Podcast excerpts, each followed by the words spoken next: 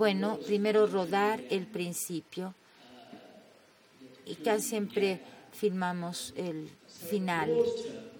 Al último, en términos amplios, pues sí, tratamos de seguir una secuencia. Pero si, por ejemplo, hay tres o cuatro escenas en una locación en particular y no pueden tener una locación todo el tiempo, sino que solo pueden ir a, a esa locación unos cuantos días o una semana o solo está disponible o sea, si vamos a filmar en la escuela y uno no puede filmar en, o solo puede filmar en vacaciones, pues tiene ciertas limitaciones y tiene que encontrar la manera de posibilitar el hecho de rodar fuera de secuencia. Lo que sucede desde un punto de vista práctico con mis películas es que si hago eh, esta estructura tan amplia al empezar y nos sentamos eh, y platicamos todo lo de producción detalladamente y vamos, no sé, como alineando todo con un pedazo de papel y asignándole un número, en la producción, bueno, el director me podría decir, a ver, ¿sería posible rodar la escena 32 antes de la 29? Porque él no sabe ni lo que es, ¿no? Yo le podría decir sí, sabes que sí, porque veo que la 32 no requiere de que hayamos filmado primero la 29. O puede decir, no, no, no, primero tenemos que filmar la 29, porque hay ciertas cosas que no sabremos hasta que hayamos definido em, lo que nos dé la escena. O sea, que es algo como negociado. Tratamos de hacerlo en la medida de lo posible en un cierto orden, pero no siempre se puede por las cuestiones prácticas. Entiendo a los directores que no quieren ensayar porque sienten que de alguna manera esto acaba con la espontaneidad. Para ciertos tipos de filmes me parece que eso es lo que sucede. Claro que el actor en esa situación o que la naturaleza de de la manera en que, o, la manera en que esté escrito o descrita la escena es tal que de alguna manera se ve beneficiado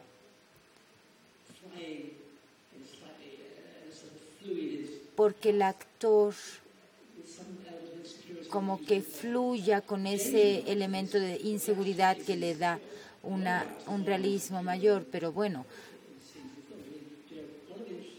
una de las cosas más interesantes, porque hay varias cosas que se pueden decir ah, sobre su pregunta y voy a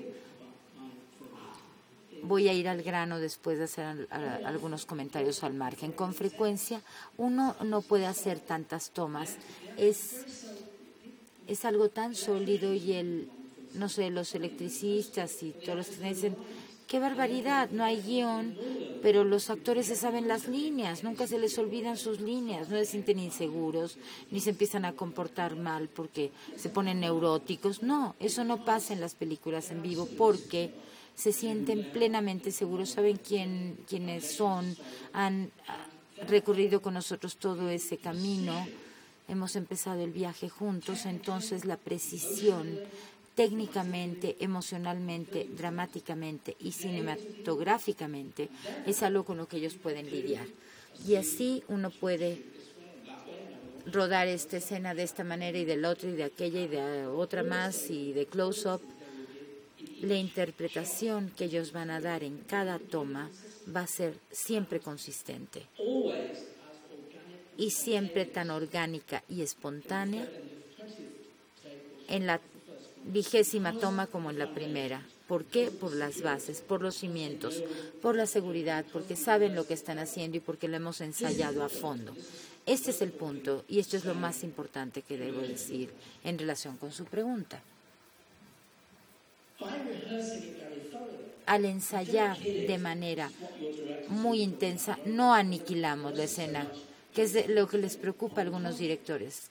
Aniquilar la escena, no todo lo contrario. Lo único que es importante a fin de cuentas es lo que pasa cuando empieza a grabar la cámara. Yo puedo ensayar 12 meses o 3 horas o todo un siglo.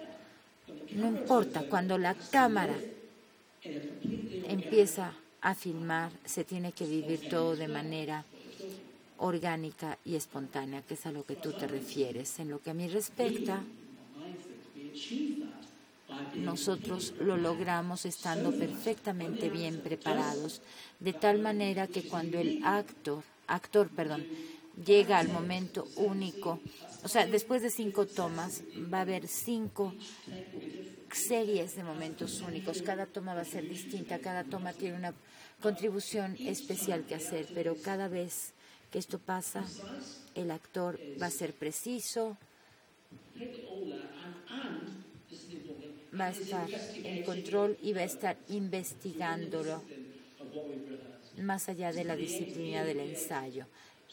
Va a ser creativo. Entonces, bueno, pues hemos hablado de las referencias que se hacen, por ejemplo, lo que pasó con Vera Drake, con todo el tiempo que nos tomó ese ensayo tan, tan largo. No, no, no, no el ensayo, el rodaje, el rodaje, la filmación. Olvídate del ensayo, los ensayos se dan siempre. En el filme me parece que hubo como cuatro o cinco tomas de lo que les comenté detalladamente hace, hace rato y pensamos que iba a perder la espontaneidad por haber ensayado de manera tan meticulosa y de hecho ella lo pudo hacer porque ya tenía las bases, porque ella se sentía segura y porque sabía lo que estaba haciendo y entonces pues tuvo la libertad de investigar. Pero si uno tiene experiencia teatral, de eso se trata, ¿no? La manera en que funciona el teatro es a través de la espontaneidad. Debe haber espontaneidad en cada representación como si fuera la primera vez, y es el mismo principio que aplicamos aquí. O sea que tengo que decir, sin faltarle el respeto a nadie, que hasta una importante o en una importante medida la noción que está citando de manera tan precisa y que expresan tantos directores sobre el hecho de que el ensayo va a aniquilar la representación, la interpretación, em, me parece probablemente y en esencia, aunque lo odio decir, amateur, de novato e, y de ignorantes.